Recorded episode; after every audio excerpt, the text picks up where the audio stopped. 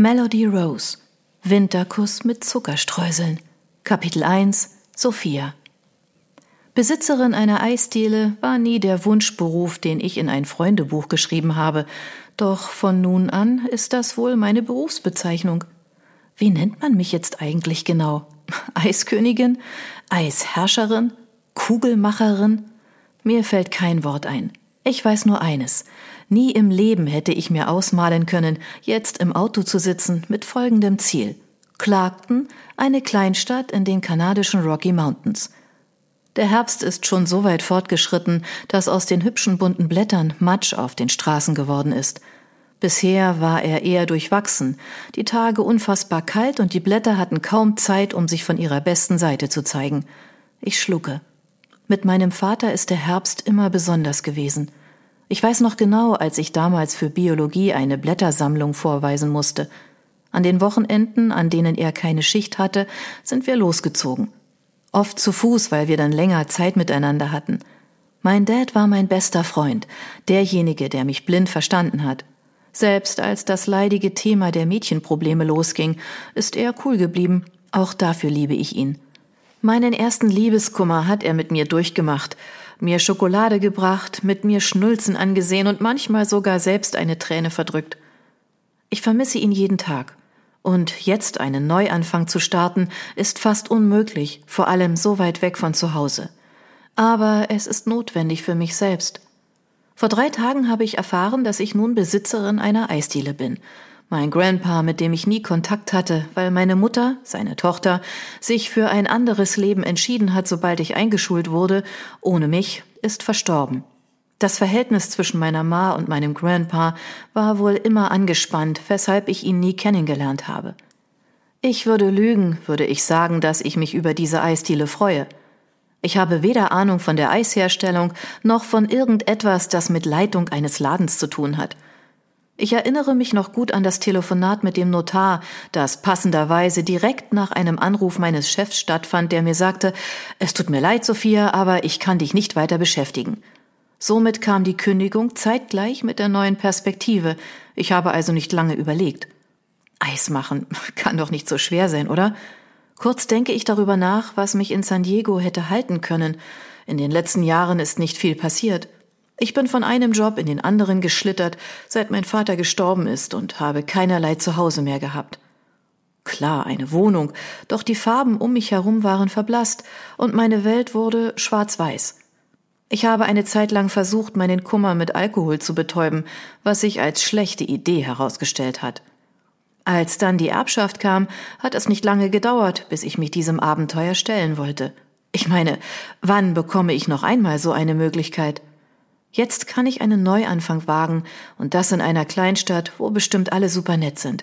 Ich bin guter Dinge. Mein Mini Cooper, dunkelgrün, den ich mir von meinem ersten Gehalt in meiner Ausbildung als Bürokauffrau gekauft habe, rattert unter meinem Hintern. Er ist in die Jahre gekommen, war beim Kauf schon acht, mittlerweile ist er 19 Jahre alt, aber er fährt noch. Das ist das Wichtigste. Es ist für mich nicht relevant, das schnellste oder neueste Auto zu haben. Auf solche Sachen achte ich nicht. Ehrlich gesagt bin ich mir nicht sicher, für was ich überhaupt brenne. Deshalb bin ich auch einfach aufgebrochen. Ich arbeite im Normalfall von zu Hause aus. Bürotätigkeiten. Menschen sind nicht so mein Ding. Einen richtigen Job? Schwierig. Ich habe vieles gemacht, von Aushelfen in einer Bar bis zum Kundenservice Center, aber die Verträge wurden nie verlängert. Ich frage mich oft, ob es daran liegt, dass mein Selbstbewusstsein im Laufe der Jahre durch die vielen Enttäuschungen immer mehr gelitten hat. Ich habe keinen Beruf halten können, weil ich vielleicht nie gut genug für etwas war. Keine Beziehung hat gehalten, weil ich mich immer wieder an ihn erinnert habe. Aus dem mutigen Mädchen von damals ist eine Frau geworden, die unsicher und sich nie bewusst ist, was sie leistet.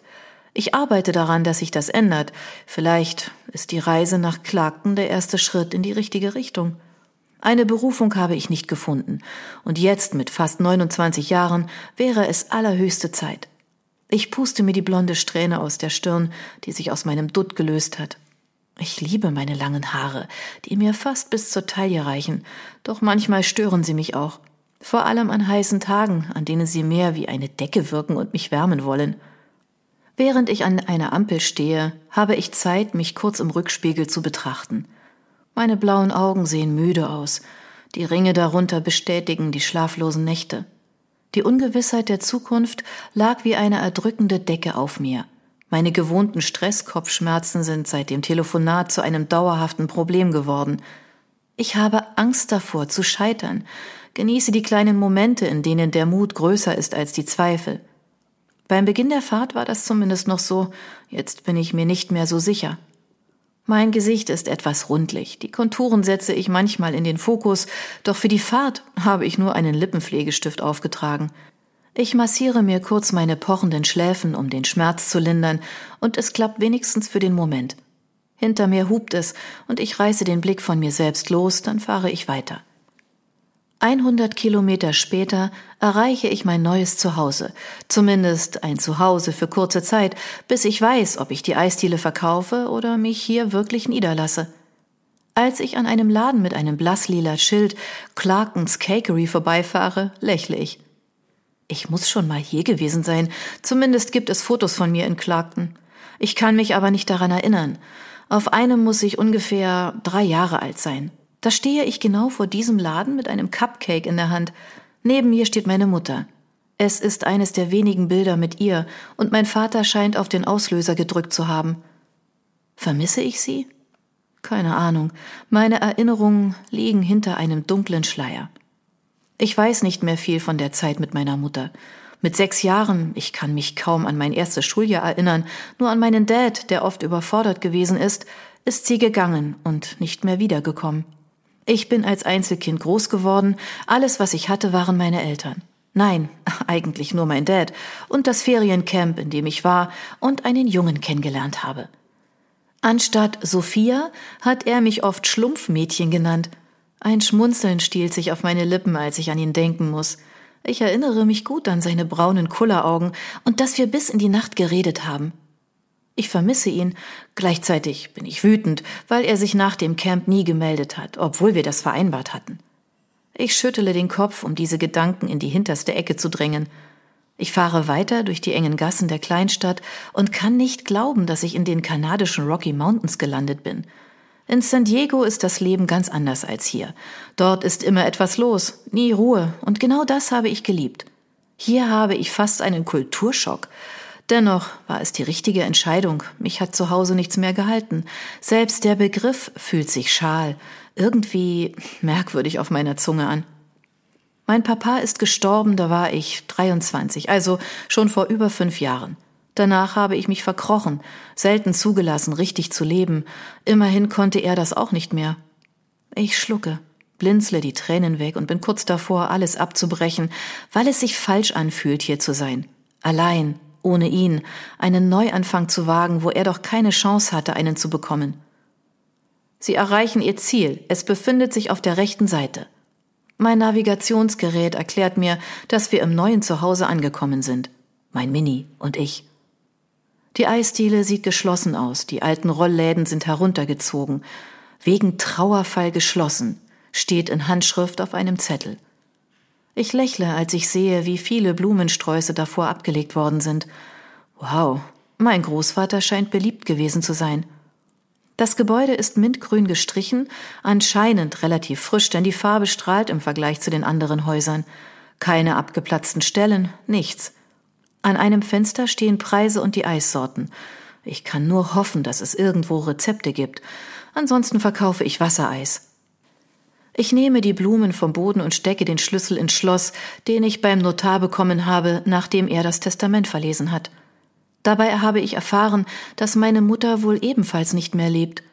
Ich bin also vollweise, habe keinen festen Job und stehe vor einem neuen Abenteuer. Ich bin mir nicht sicher, ob ich Furcht oder Vorfreude empfinden soll.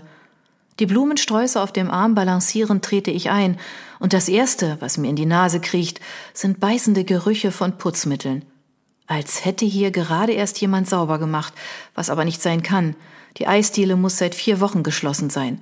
Seitdem ist Grant Dad tot und die Eisdiele hat auf die Erbin gewartet. So hat es der Notar ausgedrückt. Ich erinnere mich nicht mehr an alles, war gelähmt von den vielen Informationen, die wie Regentropfen auf mich eingeprasselt sind. Ich schalte das Licht an und schon erstrahlt die Eisdiele in hellem, warmweißen Licht. Der Boden besteht aus dunklem Holz, es gibt neun Tische im Innenraum. Wahrscheinlich können jeweils vier bis fünf Leute daran sitzen. An den Wänden sind viele Fotos, auf die ich mich jetzt aber gar nicht konzentrieren will. Ich weiß nicht, ob ich heute dafür bereit bin, meinem Opa ins Gesicht zu blicken. Es ist komisch, ihn nicht gekannt zu haben und jetzt hier zu sein. Anscheinend hat er sein Herzblut hier reingesteckt. Ich streiche mit den Fingern über die kühlen, glatten Tische. Sehe ich mich wirklich hier? Ich weiß es nicht. Hinter der Theke fällt mir wieder einmal auf, wie klein ich wirklich bin, nämlich ein Meter. 58. Irgendwie habe ich aufgehört zu wachsen, seit ich ungefähr zwölf bin. Keine sonderlich tolle Sache, aber etwas, das ich einfach nicht ändern kann. Ich gleiche es oft mit hohen Schuhen aus, doch ich kann mir kaum vorstellen, dass meine Füße es aushalten werden, mit Mörderschuhen kilometerweit durch die Eisdiele zu rennen. Nicht, dass ich es nicht liebe, wenn meine kurzen Beine länger wirken, aber meinen Tod sind sie es mir dann doch nicht wert. Ich reiße die Augen auf, als ich erkenne, dass es bestimmt 20 Vorrichtungen gibt, in die man Eisbehälter stellen kann. Ich werde das niemals hinbekommen. Bitte, wenn es da oben jemanden gibt, bitte sorge dafür, dass irgendwo Rezepte aufgeschrieben sind oder Anleitungen, irgendwas. Ich würde mich nicht als Kochbanause bezeichnen, aber von Eis habe ich einfach keine Ahnung. Ich esse Nudeln mit Ketchup und finde das sogar richtig lecker. Ja, gut, ich gebe zu, dass ich manchmal zu der Curry-Variante des roten Zeugs greife, aber das ist dann auch das höchste der Gefühle. Wie soll ich es schaffen, besondere Eissorten zu kreieren? Wo bekomme ich überhaupt Zutaten her und generell, wie funktioniert sowas überhaupt? Genau das sind die Fragen, die ich mir in den vergangenen schlaflosen Nächten gestellt habe.